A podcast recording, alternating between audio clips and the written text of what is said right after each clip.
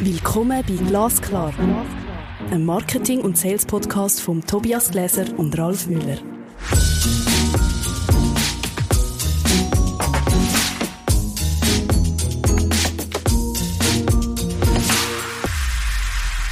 Hallo Ralf. Hallo Tobias. Ich würde sagen, heute können wir gerade zwei Kerzen anzünden. Warum das? wir sind bei der Episode 20. Content Oh. Shock. Dann erst noch so dramatisch. Redaktionskompetenz im Marketing sind gefragt. Da haben wir ein kleines Missverständnis in der Vorbereitung gehabt, könnte man so sagen. Wir beide haben eigentlich unter Content Shock etwas ganz anderes verstanden. ja, aber vielleicht ist es ja eines von diesen sogenannten produktiven Missverständnissen. Ich hoffe es doch sehr. Ralf, vielleicht da die Frage gerade an dich. Was verstehst denn du unter Content Shock? Also ich würde gerne erstmal über Content sprechen. Was ist denn eigentlich Content? Und dann sprechen wir über den Shop. Ist gut. Nehmen wir es einfach Ich- auseinander. Ist gut, let's go. Also Content ist meiner Ansicht nach alle Erfahrungen und Inhalte, die in einem Unternehmen ähm, vorhanden sind oder gesammelt werden können, um die Zukunft des Unternehmens und die Relevanz des Unternehmens sicherzustellen. Das ist erstmal Content.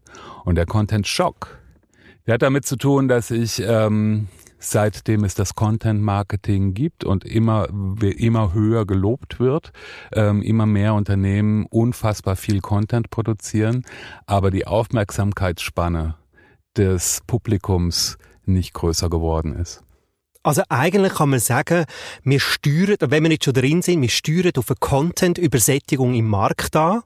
Und gleichzeitig, und ich als Schock eben genau anders verstanden, dass eigentlich die Marketingabteilungen in einem, in einem Schockzustand sind, weil sie so viel Content müssen produzieren, weil das neu gefordert ist.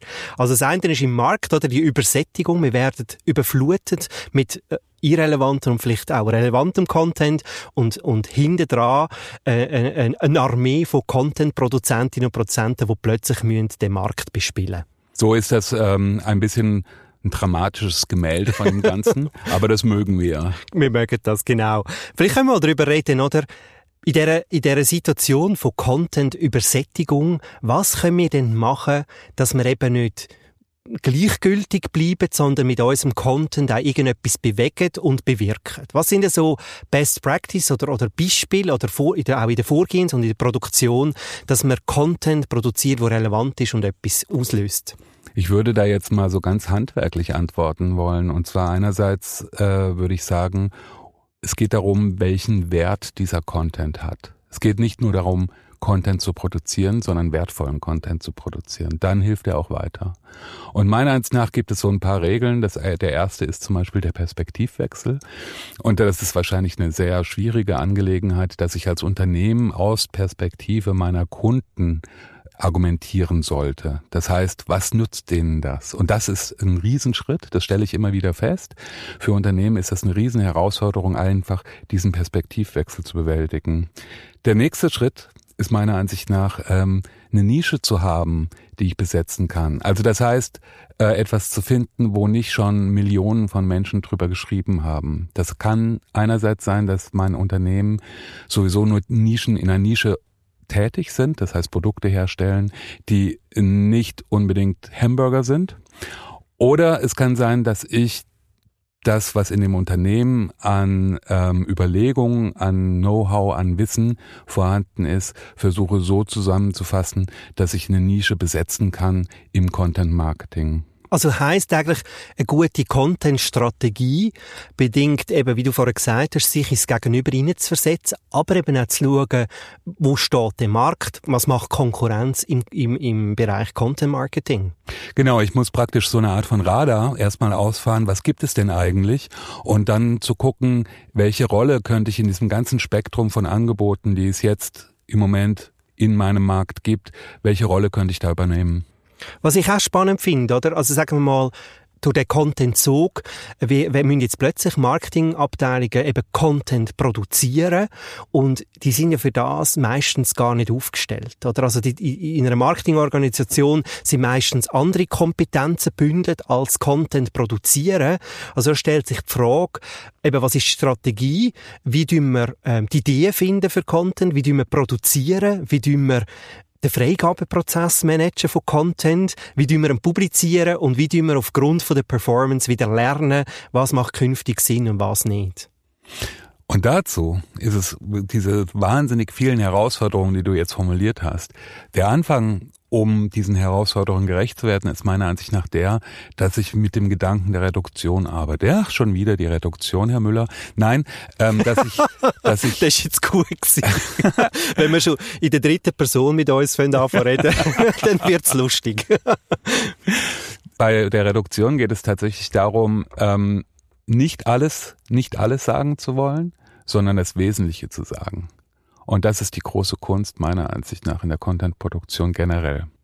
Ich glaube, was, was Marketingorganisationen teilweise überschätzen, ist, was das wirklich bedeutet, organisationell, oder? Also, das heißt, ich muss plötzlich ein Volumen von Content produzieren, wie finde ich denn überhaupt die Stories in der Organisation?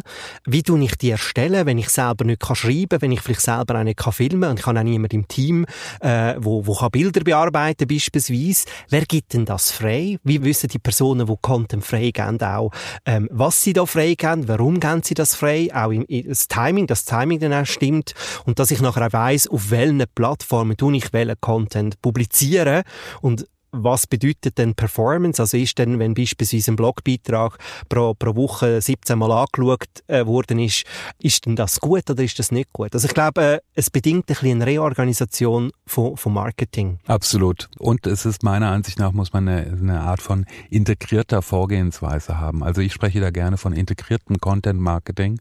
Das bedeutet, dass es nicht ein Bereich ist, sondern dass diese Content basierte Kommunikation alle Unternehmensbereiche betreffen sollte und auch alle Kanäle betreffen sollte, die für das äh, Unternehmen relevant sind.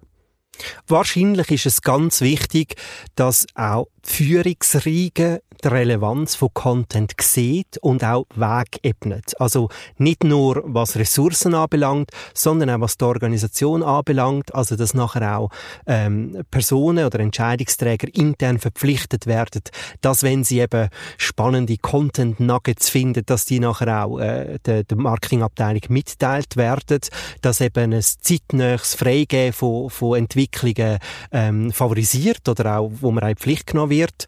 Ähm, also ich glaube, es bedingt wirklich, dass die Führung die Relevanz von Content sieht und hilft der Marketingorganisation den Weg zu ebnen. Absolut. Und es muss mitgetragen werden. Und meiner Ansicht nach ist immer ein guter Einstieg, mit einem guten Beispiel voranzugehen. Das heißt, ähm, gar nicht am Anfang so viel über Theorie zu reden, sondern ähm, von, von Seiten der Content-Produzenten tatsächlich mit einer Idee an den Start zu gehen, die wir für ähm, sehr erfolgsversprechend halten. Und wenn man mal so eine Idee gesetzt hat oder wenn man ein, ein gutes Beispiel im Unternehmen gesetzt hat, ist es auch viel einfacher weiterzugehen. Ich habe gerade letzte mit einer Marketingorganisation und mit einem Marketingteam Diskussion gehabt und äh, da hat man sich beklagt, oder? Wir haben eine Content-Strategie, ist gesagt worden, aber Niemand in der Organisation sagt uns, wo die spannenden Geschichten sind. Also wir finden die nicht, das wird uns nicht zugetragen, ähm, wo es jetzt eben spannende Orte gibt, wo man könnte im Content Marketing auf, aufnehmen. Ähm, oder dann sehr kurzfristig, also auch das Bewusstsein äh, nicht vorhanden ist intern, was es heißt eben Content produzieren, dass da gewisse Vorläufe nötig sind. Und wir sind das Problem ein bisschen anders angegangen. Also, was wir dann gesagt haben, lass uns doch mal eine gewisse Periodizität festlegen, wo wir Content publizieren Also, ich tue jetzt ganz konkret sagen, also beispielsweise fünf bis acht LinkedIn-Posts und ein Blogartikel pro Monat und ein Referenzcase pro Quartal. Das ist, was wir wollen. Und nachher gehen wir fast ein bisschen journalistisch vor. Also wir probieren, die bestmöglichen Cases zu finden und das ist einfach das Lot und dort muss etwas passieren und vielleicht ist das nicht immer die beste Qualität oder die beste Geschichte, die wir aufgreifen können, aber wir fangen mal an. Also das heisst, die Organisation fängt davon sehen, was wir hier machen und ich bin überzeugt, dass fortzu Qualität, auch wo angeliefert wird, sich verbessert. Das glaube ich auch. Ähm, und ich finde auch einen guten Ansatz, gar nicht innerhalb des Unternehmens nach Themen zu suchen, sondern ähm, wenn man das Umfeld betrachtet, ganz, das ganz große Umfeld auf dem Markt, in dem ich unterwegs bin, und dann praktisch von so richtig ranzoomt an die ganze Geschichte, dann äh, wird man auf Themen treffen, die im Unternehmen nicht angelegt sind, aber den Markt für den Markt auf jeden Fall sehr relevant sind. Also, um jetzt ein Beispiel zu nennen, wenn man sich Trendstudien anschaut, Ja, ähm, wie entwickelt sich ein bestimmter Markt? Wie entwickeln sich Städte? Wie entwickelt sich der Verkehr? Wie entwickelt sich die Hygiene? Das sind ähm, immer gute Ansatzpunkte, um sich selbst zu positionieren. Und wenn man das nicht aktiv tut, aber dann auf jeden Fall mit dem Wissen im Hintergrund. Also Content hat eigentlich nicht immer nur etwas mit reinem Inhalt zu tun, sondern teilweise auch mit einer Haltung. Genau ist es im Prinzip muss ich mich ähm, muss ich mich muss ich mir die Frage nach dem Warum, was wir ja schon so oft diskutiert haben, warum gibt es mein Unternehmen eigentlich, muss ich mir übergeordnet stellen und finde dann die Felder, mit denen ich dieses Warum verdeutlichen, versinnbildlichen kann, wie es im Leben meiner Kunden einen Mehrwert erzeugt, den die Kunden einfach lieben werden wenn ich das alles so höre, oder wenn ich das so ein bisschen Revue passiere, was wir jetzt miteinander diskutiert haben, das tönt unglaublich teuer. Also das tönt aufwendig und teuer. Wie können wir da Unternehmen ein bisschen Angst nehmen, sich in die Zone von relevantem Content Marketing zu begeben? Ich glaube, es geht um Konzentration einerseits, also es geht um die Art und Weise des Vorgehens. Das ist die eine, der eine Teil der Antwort. Der andere Teil der Antwort ist, wenn man sich mal überlegt, was ich durch Content ähm, eigentlich für das Unternehmen, also durch Content Marketing oder für mein Unternehmen erreichen kann, dann ist das schon, ähm, gibt es da schon wirklich lohnenswerte Ziele. Also es kostet Geld, aber es lohnt sich meiner Ansicht nach auf jeden Fall, weil im Content habe ich die Möglichkeit, von einem Produktanbieter zu einem Wissensmanager zu werden. Oder beziehungsweise ich kann vom Produktanbieter zu jemandem werden, der ein ganzes Feld besetzt, ja. Vielleicht wäre das richtige Wort Themenführerschaft, Eine oder? Themenführerschaft, genau. auf jeden Fall. Ja. Und, und es ist wahrscheinlich, also es ist ein Investment in die Zukunft, ähm, also Return on Investment, das ist auch nicht morgen oder übermorgen passiert, also es ist eine langfristige Geschichte und das refinanziert sich auch nur langfristig, würde ich sagen. Also es ist sicher nicht der richtige Weg, zu sagen, jetzt machen wir Content Marketing zweieinhalb Monate und dann haben wir es gesehen. Ich glaube, das ist ein Commitment, wo man auch strategisch glaubt, man kann so eine, eine, eine Themenführerschaft aufbauen und wir sehen den betriebsökonomischen Wert von dieser Themenführerschaft auch. Und was ganz, ganz entscheidend ist, es hat immer mit einer Aufwertung des eigenen Unternehmens zu tun.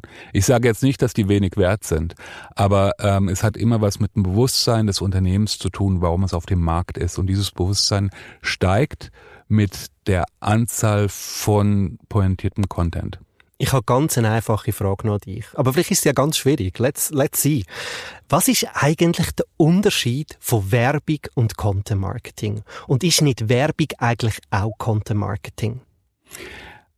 Schwierige Frage, Tobias.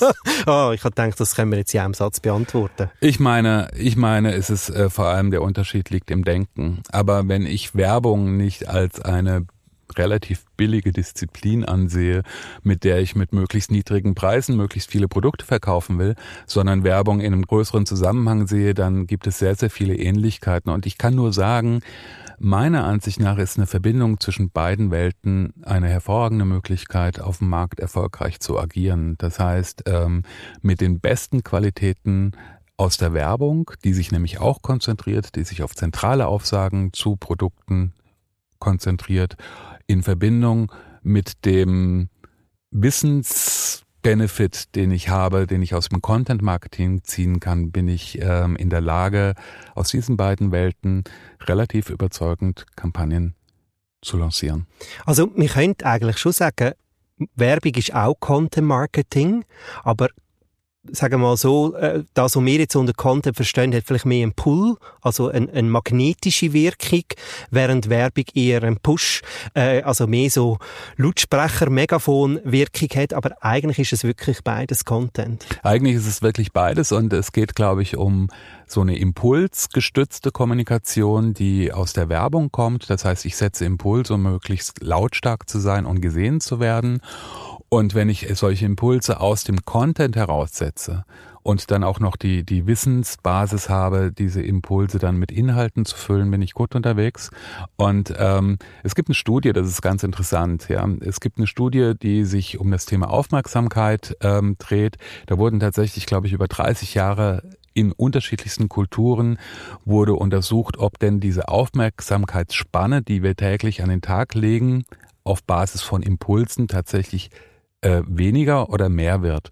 Und das, was wir alle dachten, wenig überraschend, es wird wirklich kürzer, die Aufmerksamkeitsspanne wird kürzer, aber diese Studie legt auch nahe, dass ich mit Wissen praktisch Neugier anspreche. Also die Neugier der Menschen nimmt nicht ab. Nur die Bombardierung von Impulsen führt zu einer niedrigeren Aufmerksamkeitsspanne. Und das bedeutet in der Konsequenz, ich kann mit Wissenskommunikation wahrscheinlich relativ viel erreichen und diese kurze Aufmerksamkeitsspanne gut nutzen. Ich glaube, ähm, das ist ein gutes Zeichen oder ein guter Hinweis, dass es sich lohnt, den Schock ein bisschen auszuhalten und Lösungen zu finden, um aus dieser Schocksituation rauszukommen. Ralf, wir teasern Nummer 21 an, unsere nächste Episode. Richtungswechsel, wenn Verkaufen plötzlich richtig Spass macht. Äh, ich freue mich drauf. Und ich mich erst. das ist Glasklar. Ein Marketing- und Sales-Podcast von Tobias Gläser und Ralf Müller. Thank you.